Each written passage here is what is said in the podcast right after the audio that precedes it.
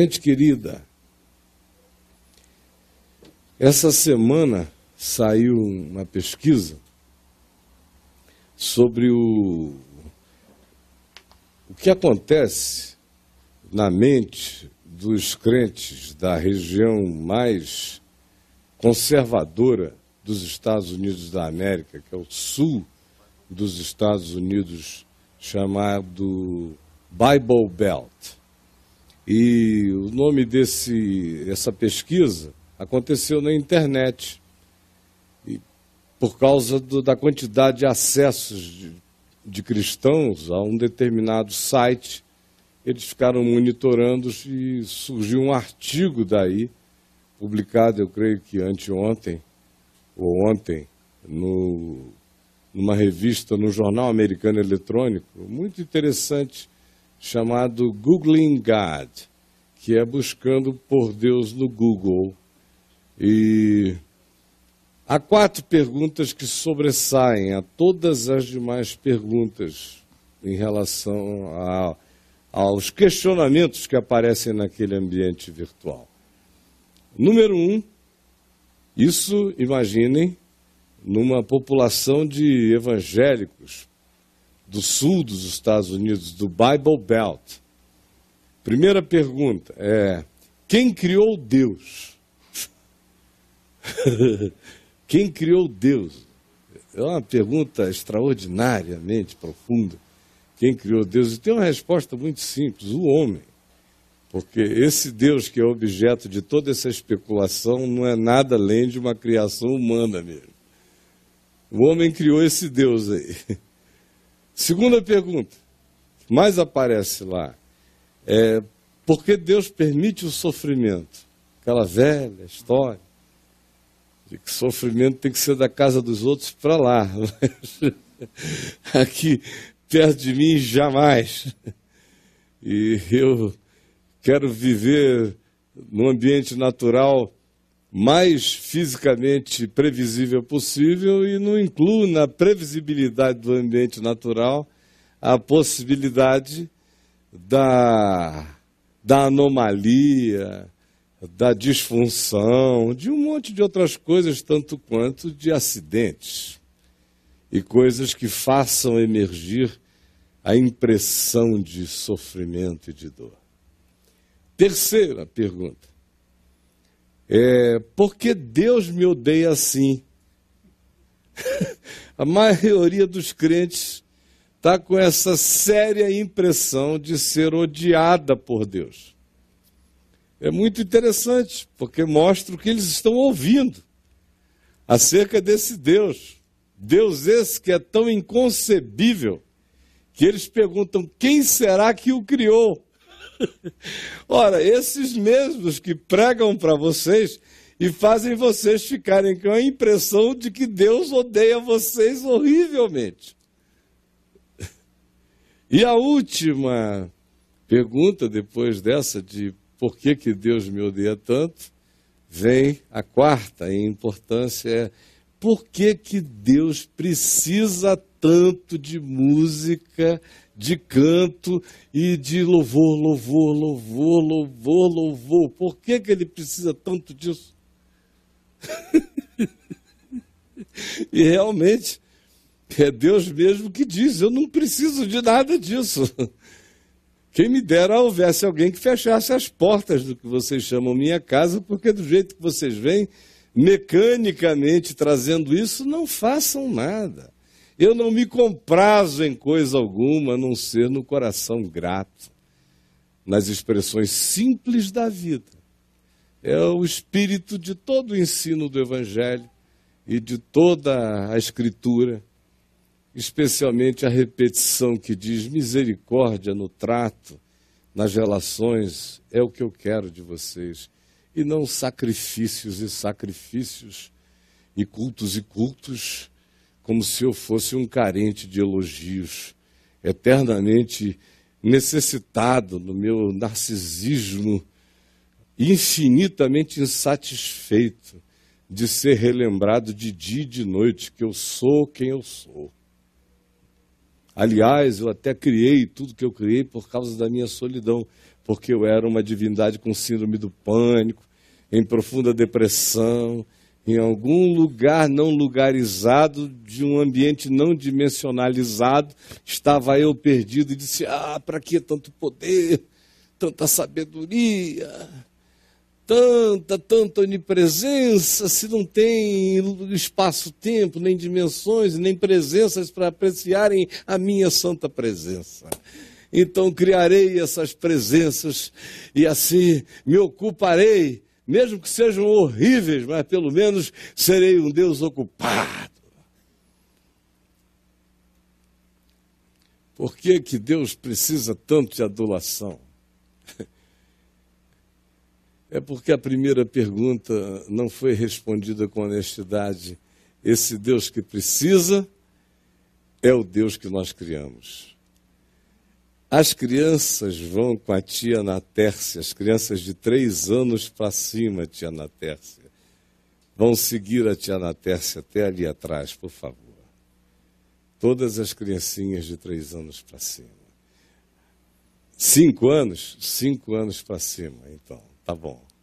Obrigado, queridos. Olha aqui. Então, essa pesquisa que eu li hoje de manhã me deixou pensando no significado do que as pessoas ouvem acerca de si mesmas, do Evangelho, de Deus, de Jesus e das compreensões que elas vão desenvolvendo. Na maioria, apenas ouve de terceiros, apenas vai a um lugar para ser informada, supostamente, sobre Deus e a vida, e a vida segundo Deus. Isso conforme, na maioria das vezes, a cabeça do propagador das ideias. Muito pouco afeito e conhecedor e íntimo da Escritura e do Evangelho, a maioria são apenas anunciadores de clichês, desconexos, desencontrados, antitéticos, irracionais, absurdos, mas que são repetidos e os indivíduos acham que porque não conseguem compreender nada, a razão pela qual não compreendem é porque é profundo demais para entenderem. Mas eu lhes digo, não é profundo demais para entenderem. É porque é absurdo demais para ser compreensível. Por isso é que você não compreendeu e ninguém compreende. Aí, depois de anos e anos e anos no lugar, fazem essa pergunta: quem criou Deus? Por que será que Deus me odeia tanto? Por que, que ele não impede o sofrimento? Por que, que ele precisa ficar sendo adulado? É a angústia de quem não entende porque tem que ir a um lugar, não sei quantas vezes por semana, e cantar, cantar, cantar, cantar a mesma coisa, olhando para o céu, para poder satisfazer essa necessidade divina. Então, a maioria recebe a informação de terceiros. Muito pouca gente lê as Escrituras. O Novo Testamento não é conhecido pelos cristãos. E os que leem-no, leem-no abrindo aleatoriamente cada dia num lugar, sem saber nem onde estão, lendo algum trechinho que lhes apareça. Ou seja, uma leitura mágica, sem continuidade, sem racionalidade, sem cronologia, sem a percepção simples da sequência das coisas, dos fatos. Então, passam a vida inteira caindo de paraquedas no chão escrito de um texto que para elas dia a dia será apenas a visita a um ambiente mágico, mas que não se conecta com nada e não está ensinando nada além de coisas que vão virando versículos clichê para as pessoas.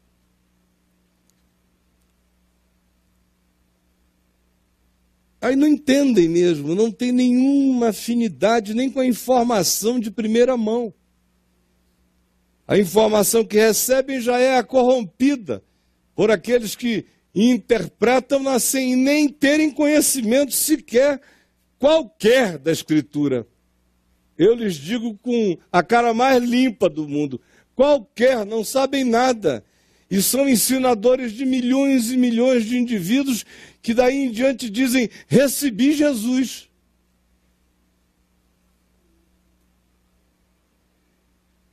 E depois de 30 anos vão perguntar: quem criou Deus? Ou escrevem toda manhã aqui para mim perguntando as coisas mais impensáveis. Depois de décadas participando desses ambientes que não ensinam e nem trazem para o coração a experiência do significado do que está prometido como evangelho, como boa nova para nós. Como hoje uma pessoa ali me perguntou num post que eu fiz no Facebook, se eu sou de igreja há muito tempo, mas por favor me tira uma dúvida, o que é o evangelho? Falei, poxa, que pergunta mais adequada, porque o cara que diz eu sou de igreja, você já sabe que ele está sendo, na maioria das vezes, desevangelizado no lugar. Ele não sabe o que é. Ora, isso nos deixa num estado em que a grande maioria de nós está exatamente aonde Jesus encontrava as pessoas que não tinham encontrado nada ainda.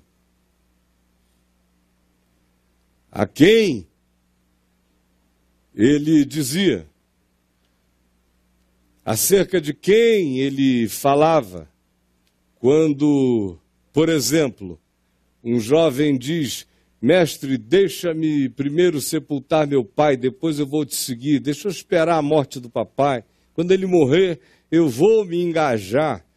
E Jesus disse: Deixa os mortos sepultarem os seus mortos.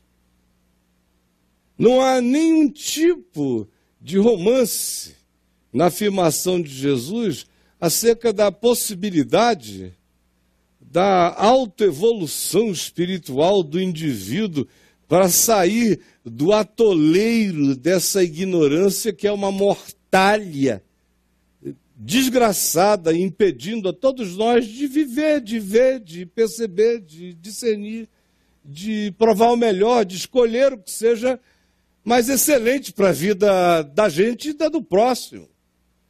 A gente está cego, morto.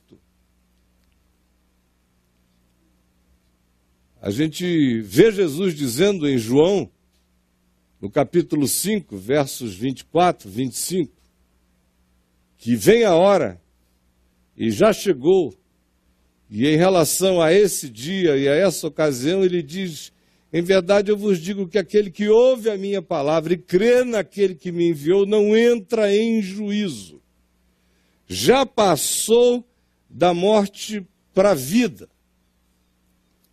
Vem a hora e já chegou em que os mortos, os mortos, ouvirão a voz do Filho de Deus e os que a ouvirem viverão. E ele não estava falando daquele dia escatológico da ressurreição, acerca do qual ele fala logo a seguir, versos verso 27, 28, quando ele fala desse dia. Ele deixa claro que ele está fazendo um anúncio subjetivo. Vem a hora e já chegou, o dia hoje em que os mortos ouvirão, os mortos ouvirão, os mortos ouvirão a voz do Filho de Deus, a voz de Deus, a voz da essência de Deus, a voz que é palavra de Deus, a voz que é verbo de Deus, a voz que é verbo de vida, a voz que é a voz que cria, a voz que dá significado. Ouvirão a voz do Filho de Deus, ouvirão o Evangelho.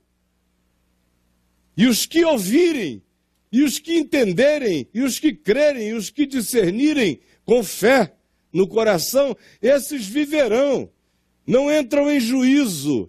Já passaram, já passou, já passou, o verbo é passado. O tempo que ele afirma quanto ao da realização dessa vivificação é hoje. Já chegou. Em que ele diz: aquele que crê tem, tem, teve, tem, terá, é contínuo, não perde.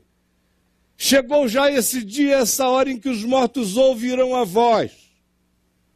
E os que ouvirem a voz, a voz do Evangelho, e crerem nela, viverão. Bom, olha só. Quem enganou quem? Ou quem está enganado aqui? Porque o que Jesus está dizendo é que aquele que crê no que ele chamou de minha palavra, não entra em juízo. Não passa por nenhum tipo de crise de julgamento em nenhuma dimensão, não entra em juízo.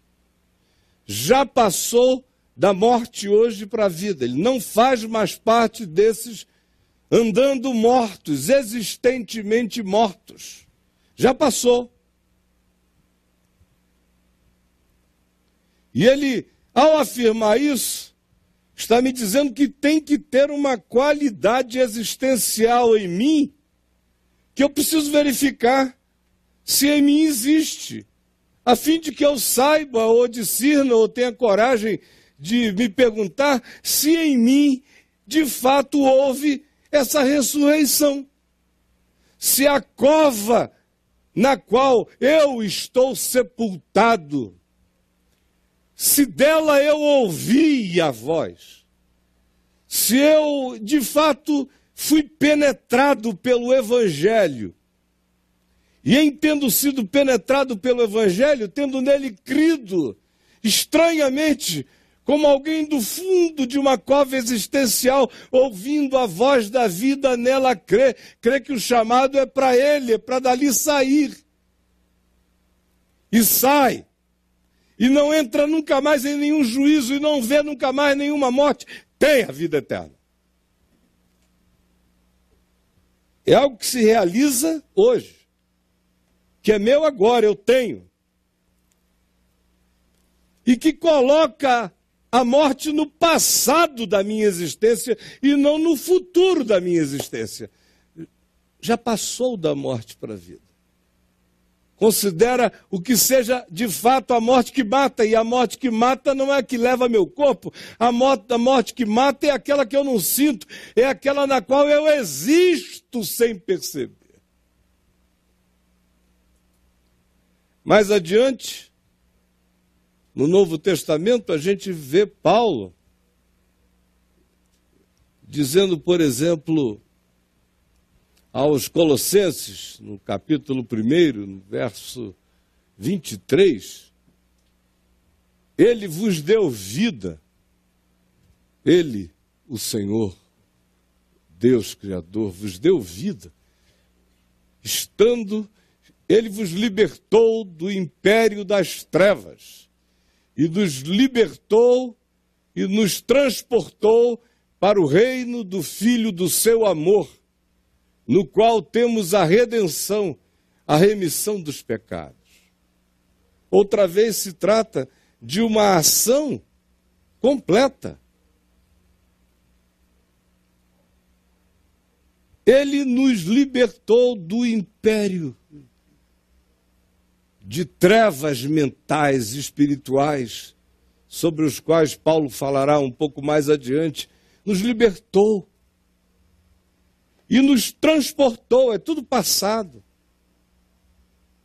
Me tirou disso e me transportou para uma outra dimensão e possibilidade real, que é a experiência do reino.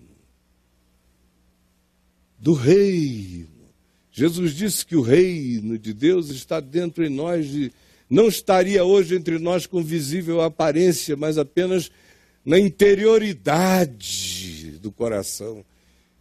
Nos transportou aqui dentro de um lugar de escravidão, de culpa, de angústia neurótica, de dominação despótica, de pecados e condicionamentos e incapacidades de se resolver e nos transportou, nos libertou e nos transportou para um lugar de pacificação, para um reino de certeza de paz, de confiança. Já aconteceu. Tem que ter acontecido. Quem enganou quem? Foi o evangelho que prometeu demais e não entregou, ou é, somos nós que de fato não fizemos a viagem da experiência dessa promessa? Quem enganou quem?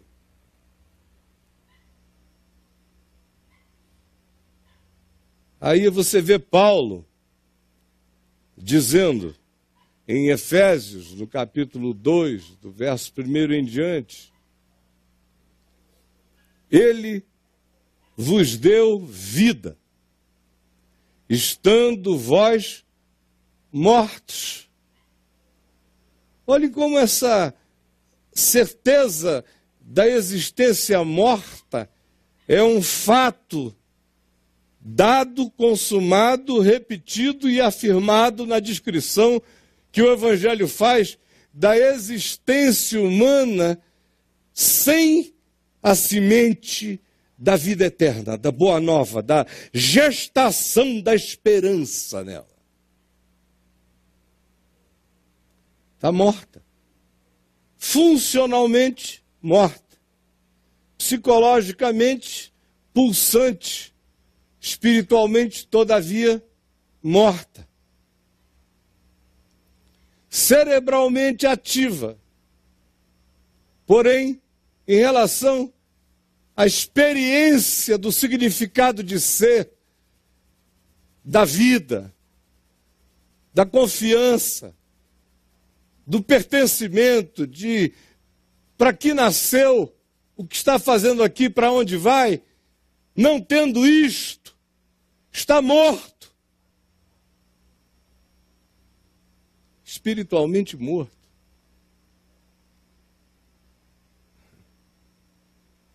E o Evangelho é peremptório nessas afirmações. E Paulo nos descreve aqui em Efésios 2 as características desse estado de existência morta. Ele vos deu vida estando vós mortos nos vossos delitos e nos vossos pecados. São duas palavras importantes. A primeira designa a minha decisão pessoal, mental, consciente, lúcida, assumida caprichosamente decidida, como uma soberania do meu desejo sobre qualquer outra coisa. Esse é o pecado designado aqui como delito. É aquilo que eu delibero.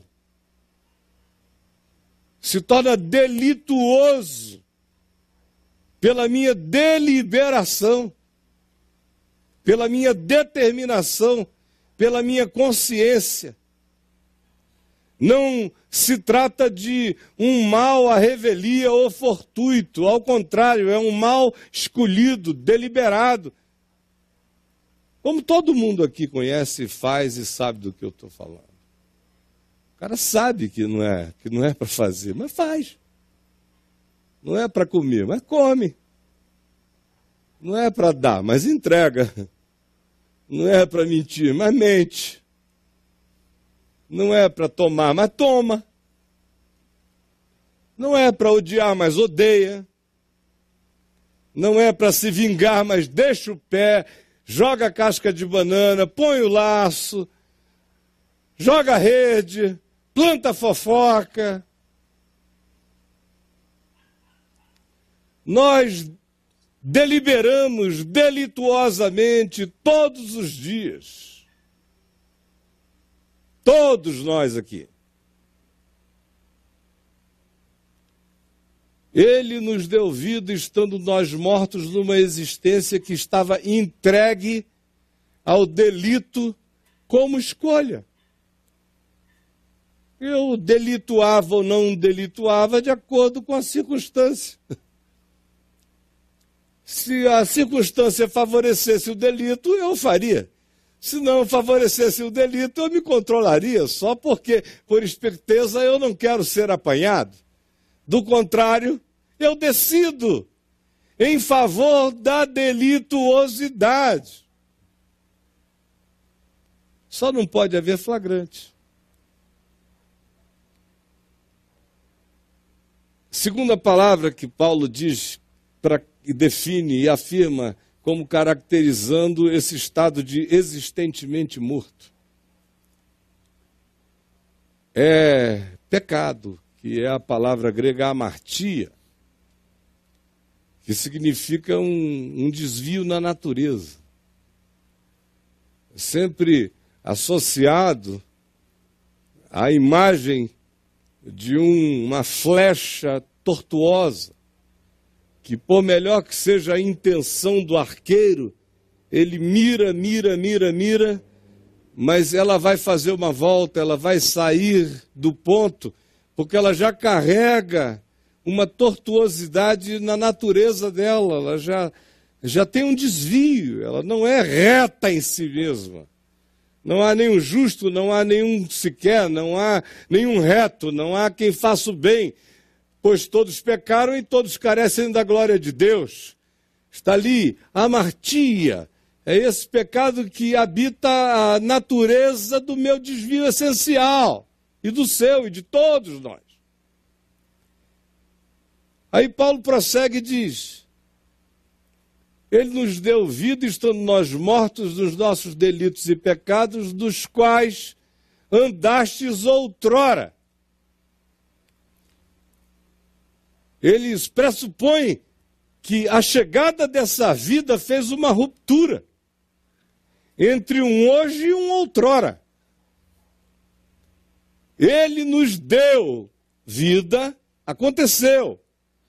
Estando nós, então, naquele tempo, naquele estado, naquela condição, existentemente mortos pelas escolhas deliberadas de morte que nós fazíamos de decisões contra o sentido da vida que mata. E também porque na nossa natureza a propensão já era absolutamente inata naquela direção, mas ele nos deu vida.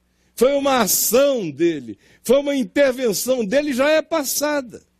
Ele diz: Isto aconteceu e naquele tempo todos nós andávamos, outrora, no que ele vai descrever agora como sendo a produção de uma mente entregue ao delito e ao pecado. Ele diz que a gente andava segundo o curso deste mundo, o fluxo da soma de, dos nossos impulsos, de uma civilização que existe baseada em impulsão, em amartia, em pulsão da natureza só. E em deliberações, em delitos, em escolhas de uma perversidade inconcebível. A soma disso se chama de curso deste mundo. Está presente e nos nossos dias entra por todos os lugares e por todos os meios é algo absolutamente pervasivo, sempre foi, mas quanto mais a gente cresça nessa sociedade tecnologicamente integrada, mais tudo se interpenetra para além da compreensão.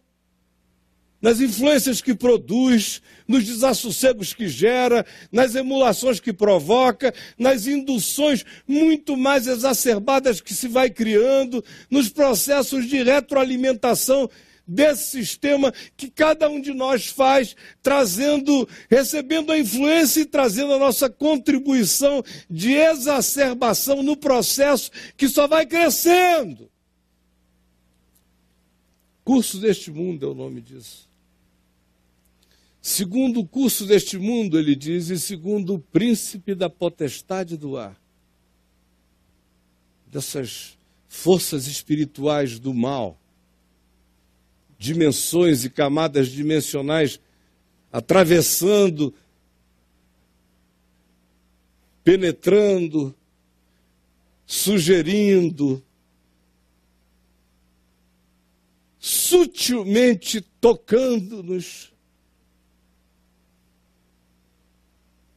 ampliando, aumentando, exacerbando aquilo que naturalmente de nós emana da natureza desviada e da decisão perversa do ser, isso tudo é exacerbado, é exagerado, é induzido para uma dosimetria desproporcional, cada vez mais exagerada.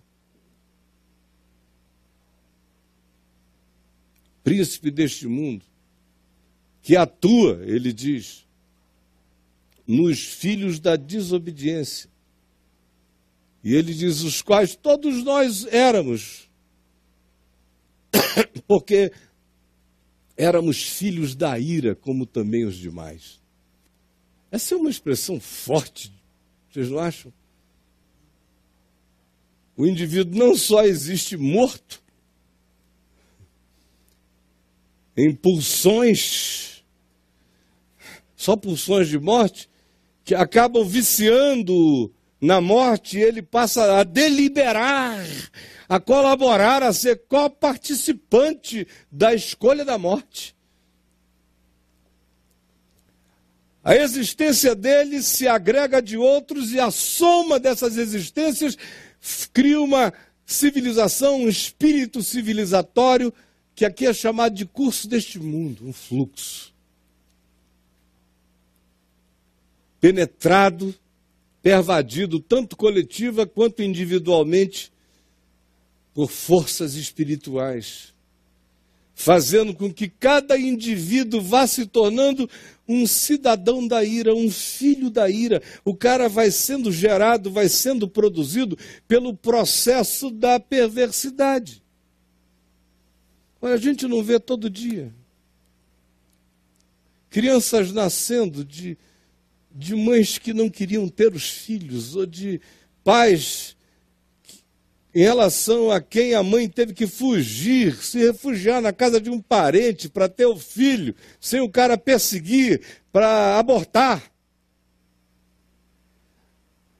Cada um de nós aqui conta histórias dos seus ancestrais e das doenças para trás, que mostram que, até do ponto de vista da nossa relação familiar, todos nós somos, de certa forma, nessa medida também familiar, filhos da ira.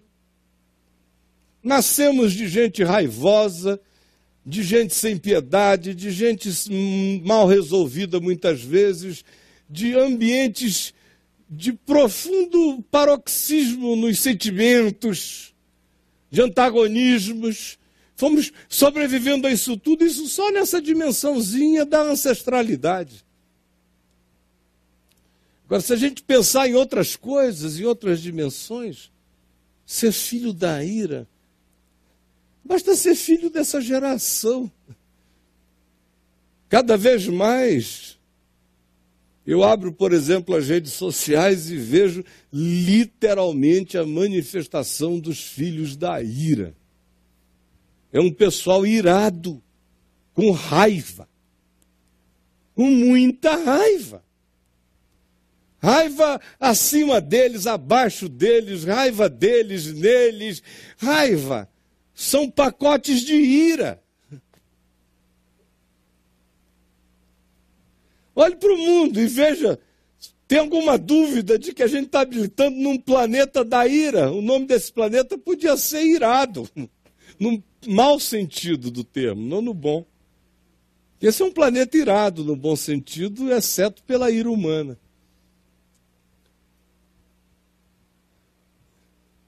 Filhos da ira.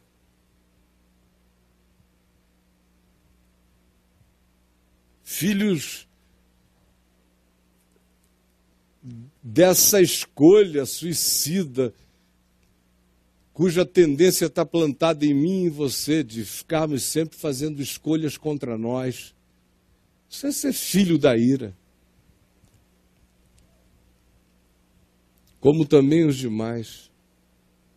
Isso é estar morto. Isto é existir morto. Nessa condição, a gente está existindo morto. Você pode virar o fundador do próximo Facebook, sendo morto em delitos e pecados, não tem nenhum problema. Não tira a sua funcionalidade planetária, ao contrário, às vezes até exacerba um pouco mais. Foi o diagnóstico de Jesus. Ele disse que quem não anda com a mente voltada para a luz, tem muito mais habilidade na presente geração do que os que estão em busca de luz. E que por isso se auto-impedem de muita coisa na presente geração, porque para eles não dá.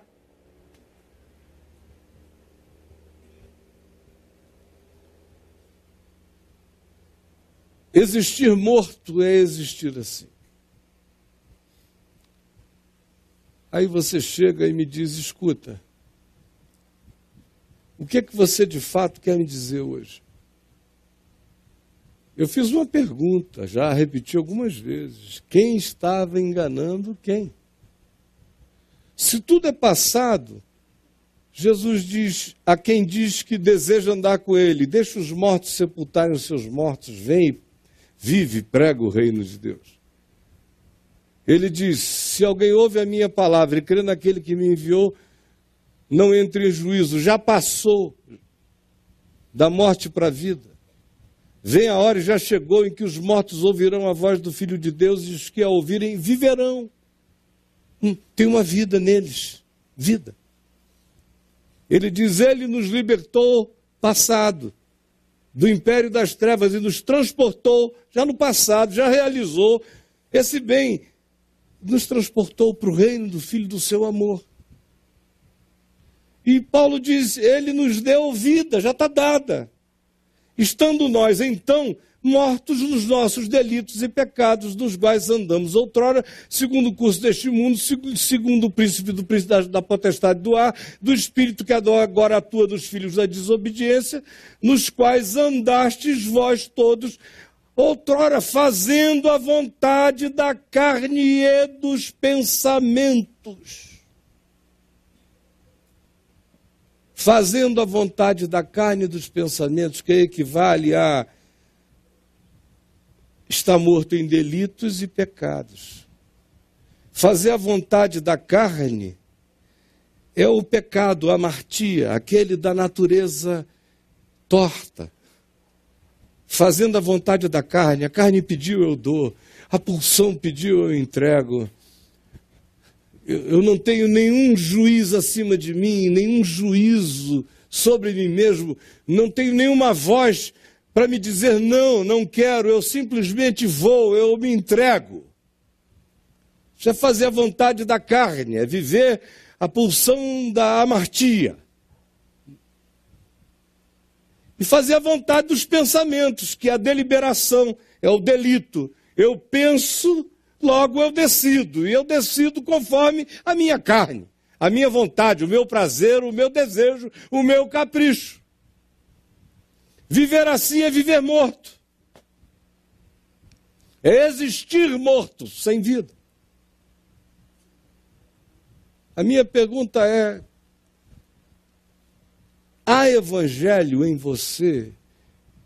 Ele te deu vida. Isso significou algo que fez um corte na sua existência. Tem um outrora na sua vida que já não tem mais nada a ver com a tua vida agora. Tem um passado vencido que não tem mais coisa alguma a ver com a vida renovada que você recebeu tem um império de trevas, faz parte apenas de uma memória grata hoje, porque você foi liberto dele, tirado dele, transportado dele, plantado num chão de pacificação, de graça, de amor de Deus. Você recebeu vida de tal modo que existe um um tempo que ficou para trás, estando nós então naquele tempo mortos em delitos, em pecados, fazendo a vontade da carne e dos pensamentos, vivendo como filhos da raiva, filhos da ira, filhos do juízo, filhos da ignorância, filhos da idiotice. Existe na sua vida um corte assim, e existe um implante de algo que honestamente seja vida, evangelho, esperança, Cristo em ti, uma glória, uma certeza, uma confiança. Hoje a gente estava almoçando com a família aqui perto de casa e os netinhos que moram e vivem aqui estavam lá conosco. E todos os filhos que também aqui vivem comigo e com a Adriana estava gostoso ali. Aí lá pelas tantas a Juliana, minha filhinha caçula, falou, ah pai, deixa eu contar. Aí virou para o Mateus e falou, posso contar para o seu avô aquilo que a gente estava conversando ontem à noite? Aí ele, ah, não, mãe, depois eu falo com o vovô, mas o vovô já sabe, ele todo na dele. Aí ela esperou uns 10, 15 minutos, aí lá pelas tantas voltou e não pediu licença ao bichinho, já foi narrando. Né? Falou, sabe o que, é? A conversa é longa. Foi ele até que puxou o assunto e tal, mas é longa a conversa. Mas o final é o seguinte, era sobre a morte, aí eu falei, a minha filha, virou-se para o filho de nove anos e falou, mas você então não tem nenhum medo de morrer? Aí ele falou: Eu? Por quê? eu sei que é muito melhor. Aí ela falou: Como você sabe? Ele falou: Eu sei no meu coração, eu sinto, eu sei que é melhor do que tudo. Eu, medo de morrer, eu nunca. E ela ficou tão comovida. Eu fiquei pensando, né, como a pureza de Jesus nos diz isso com toda a simplicidade, que o reino de Deus está no coração dos pequeninos e de qualquer um que carrega essa confiança. Essa confiança, essa entrega, fica grávido de vida eterna. Ouve essa palavra e crê, já passou da morte para a vida. Um monte de coisas se tornam outroras. Eu não faço mais a vontade da carne nem do meu pensamento. A minha carne está sob a decisão e o comando do meu espírito, da minha lucidez, da minha consciência. Eu digo sim quando é fome saudável, quando é apetite normal. Digo não quando é fome de morte, quando é apetite mórbido. Minha carne é minha e eu mando nela, tem que ser assim. E o fortalecimento interior no Espírito Santo tem que causar esse poder. Estar vivo é poder falar com a força da carne em mim e dizer não quando for não e sim quando for bem-vindamente, sim.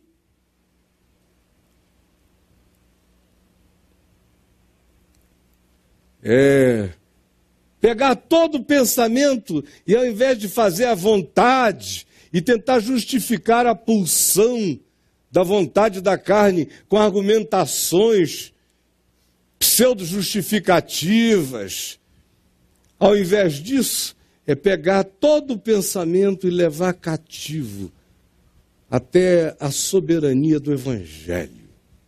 Checar cada ideia minha com o sentido da vida em Jesus. E escolher o sentido da vida em Jesus e dar razão a Ele pela fé. Aí eu tenho vida.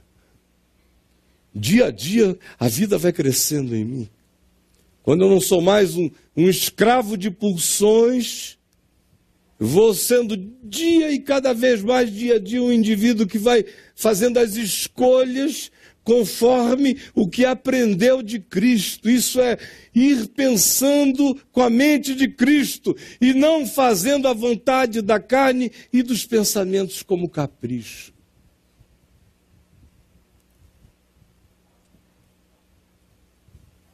Isso já aconteceu e está acontecendo na vida de todo aquele que creu e continua crendo.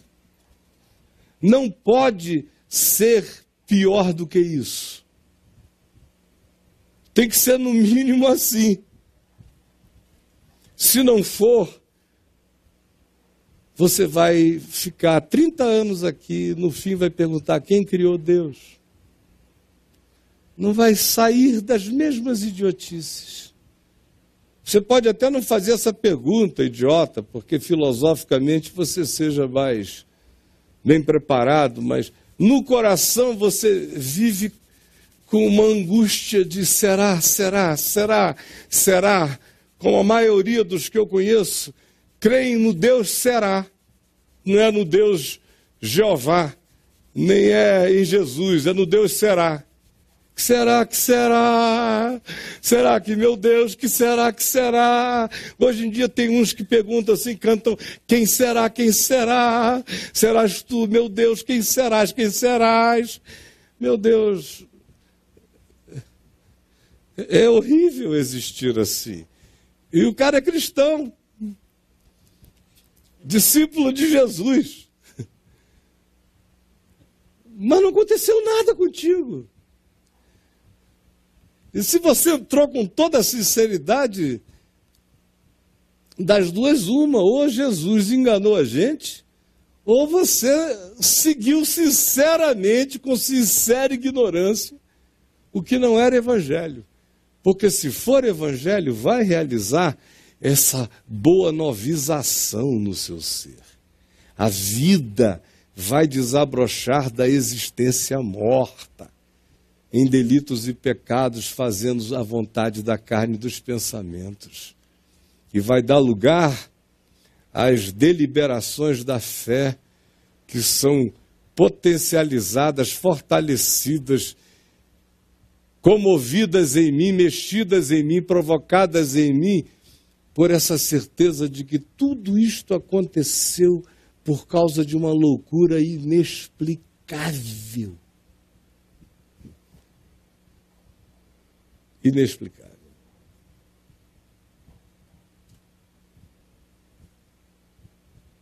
Que essa maluquice de que Deus me quer e me ama. E estando eu morto, nos meus delitos e nos meus pecados.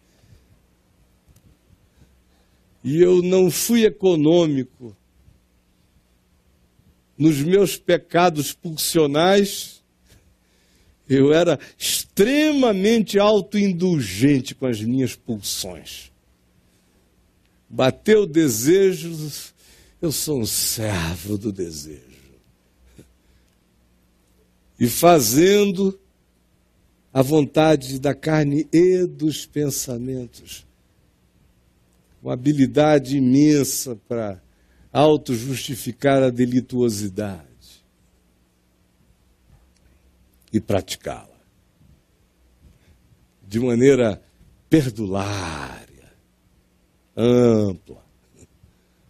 Eu morto e ele me amou e me deu vida, juntamente com Cristo Jesus. Quando Jesus ressuscitou de entre os mortos, eu ressuscitei com ele, aí você diz: Bom, eu creio que Jesus ressuscitou e eu também creio na teoria de que quando ele ressuscitou, ressuscitei com ele. Se for teoria, não vai realizar nada eu tenho que saber mesmo que ele ressuscitou e que eu ressuscitei com ele.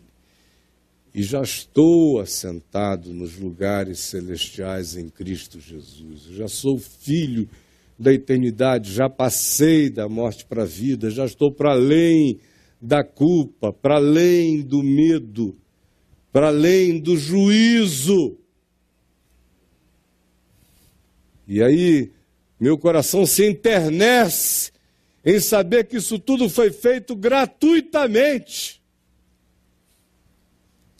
Pela graça sois salvos, mediante a fé.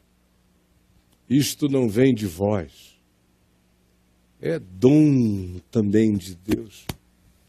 E não vem de nenhuma produção de autojustificação nem de justiça própria, para que a gente não termine endiabrado no processo, possuídos e carcomidos de soberba e de condenação para que ninguém se glorie. É que é tudo de graça. Quem crê está dentro.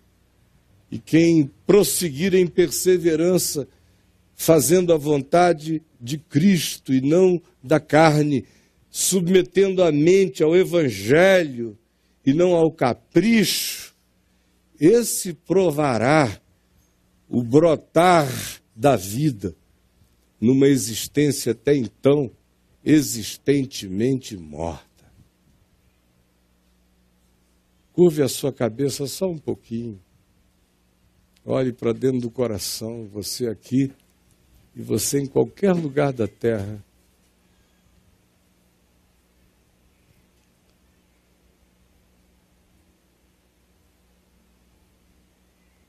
Tem uma parte disso tudo que tem a ver com a nossa apropriação em fé. A fé está para o mundo espiritual, assim como a minha mão, a sua mão e a minha boca, a sua boca, estão para o mundo material. É por meio deles que a gente pega e come, se apropria pela fé. E tem uma segunda dimensão tomando essas decisões de fato pela fé, a gente tem que começar a andar nelas. Andar não mais segundo a vontade da carne, nem da nossa cabeça. Porque senão a nossa existência será sempre uma existência existentemente morta. E nunca vai carregar a qualidade da vida de Cristo Jesus e do Evangelho. Vamos nos colocar em pé.